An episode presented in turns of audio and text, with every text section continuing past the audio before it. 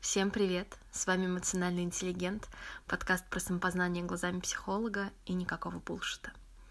И сегодня я хочу поговорить о том, почему так часто мы обесцениваем то, что мы делаем, а, и не видим своей роли в каких-то даже успешных начинаниях или продолжениях, и таким образом на самом деле достаточно быстро теряем мотивацию и можем оставлять дела, занятия, которые на самом деле важны для нас. И, конечно же, что с этим можно делать. Но, как всегда, перед тем, как приступить к основной части, я хочу попросить тебя помочь мне совсем немного и оставить оценку или отзыв на iTunes, потому что это мне очень поможет понимать, в каком направлении двигаться дальше, а также поможет развивать подкаст и делать больше и лучше. Итак, теперь приступим все-таки к основной части. Вообще, как это у меня практически всегда бывает э, на подкасте, если я про что-то рассказываю, про какую-то тему, то я нахожу эту тему не в каком-то абстрактном облаке абстрактных жизней других людей, а это всегда про мой опыт настоящий, живой, иногда достаточно тревожащий меня, который таким парадоксальным образом меня очень сильно и вдохновляет. И этот подкаст, этот выпуск не исключение. В общем, в чем дело? Дело в том, что у меня сейчас есть три микропроекта. Я бы даже сказала, какие-то из них стремятся к тому, чтобы быть нано-проектами.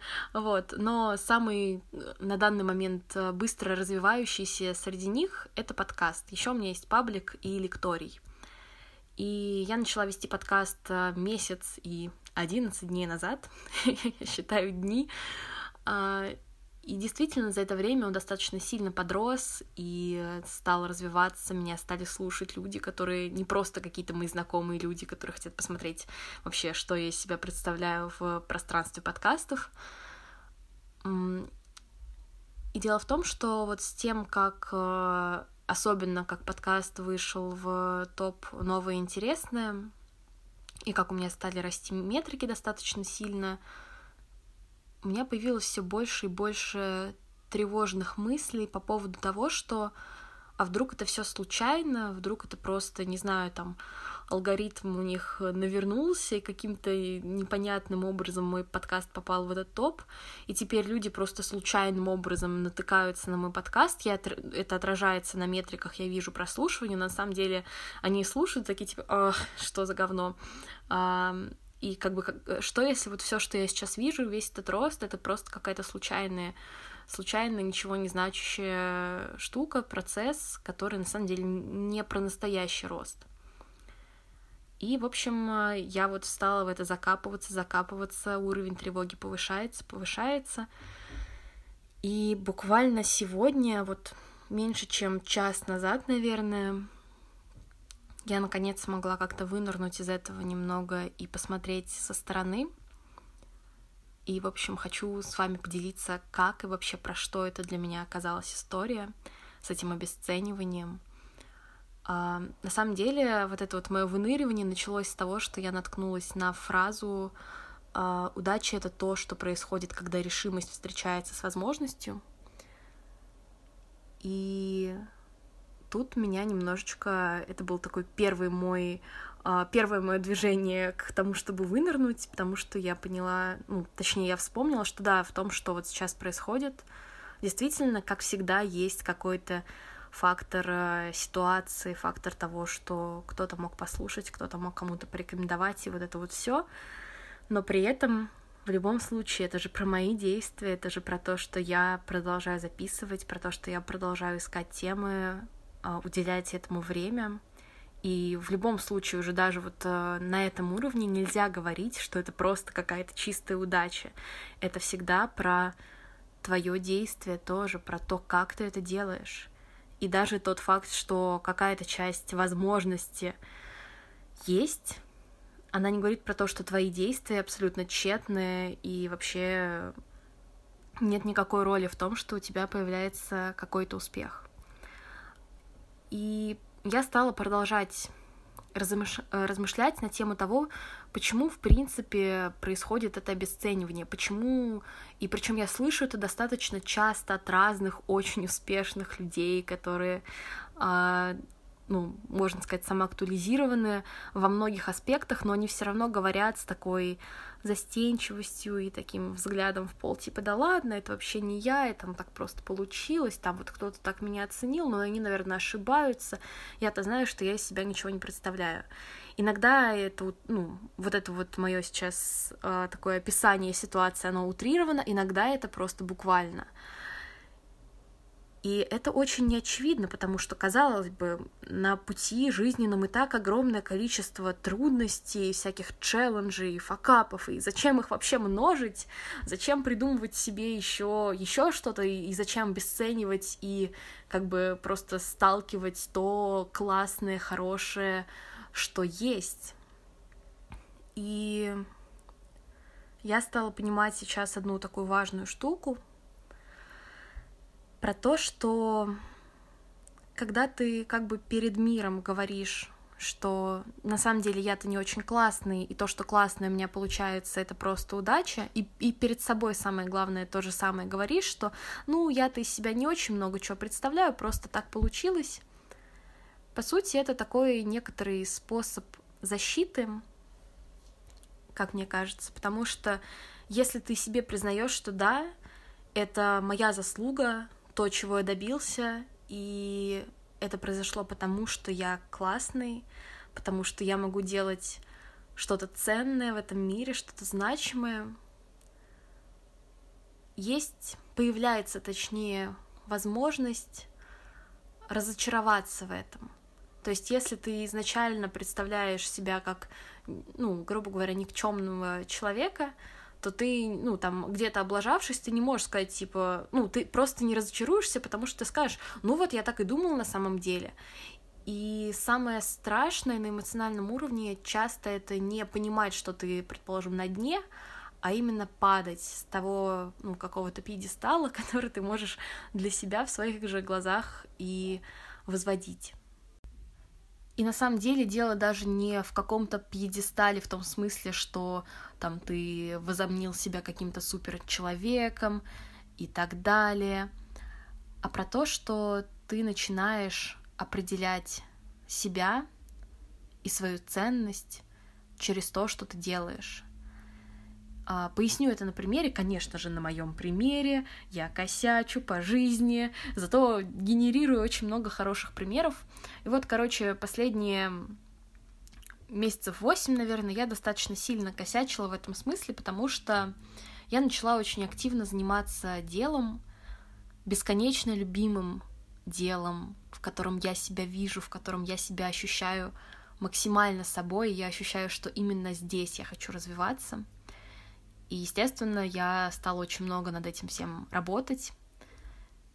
И вроде как все хорошо. То есть э, на каком-то поверхностном уровне кажется, что ну давай так держать, флаг тебе в руки, там прокладывай свой путь вперед и так далее.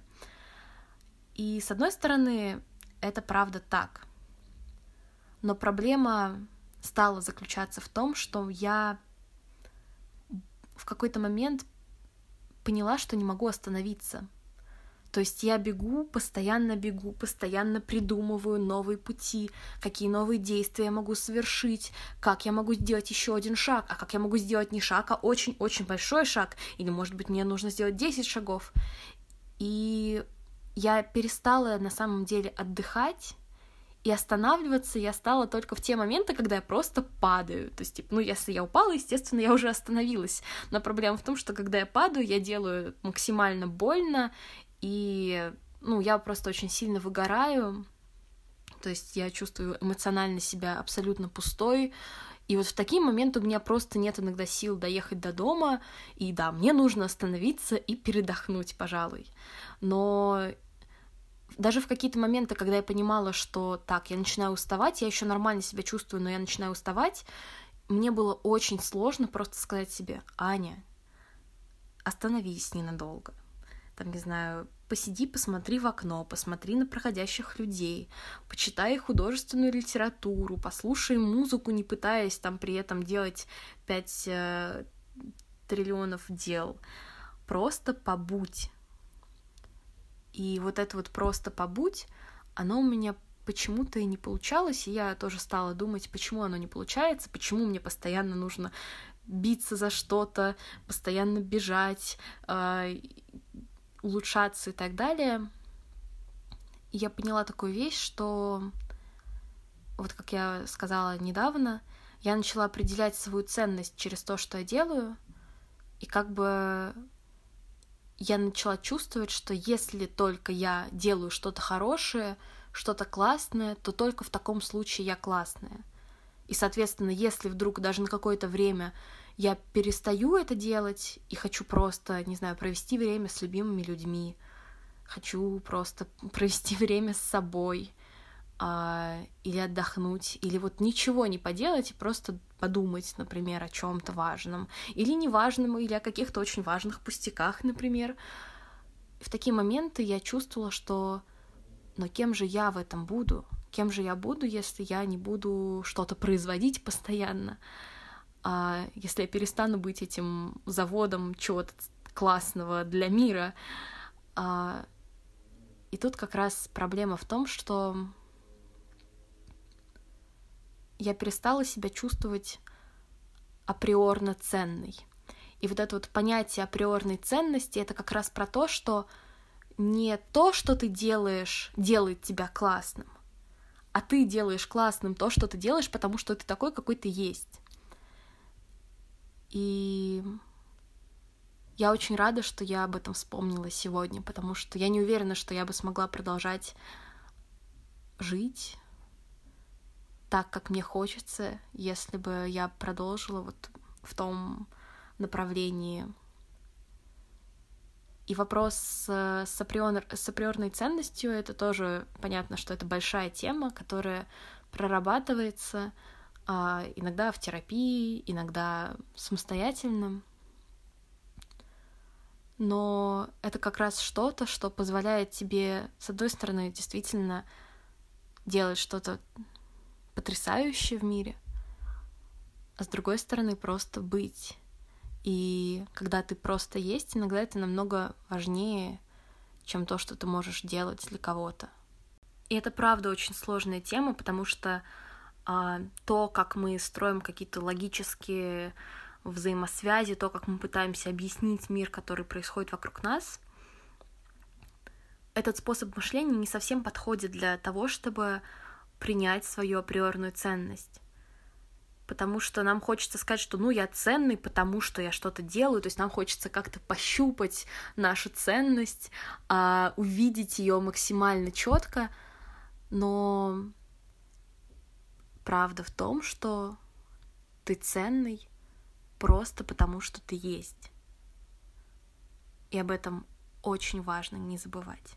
И это достаточно сложно не забывать, когда ты живешь в таком бешеном ритме, даже если тебе нравится этот ритм, так же, как мне, например, у тебя всегда много мыслей, много дел, задач.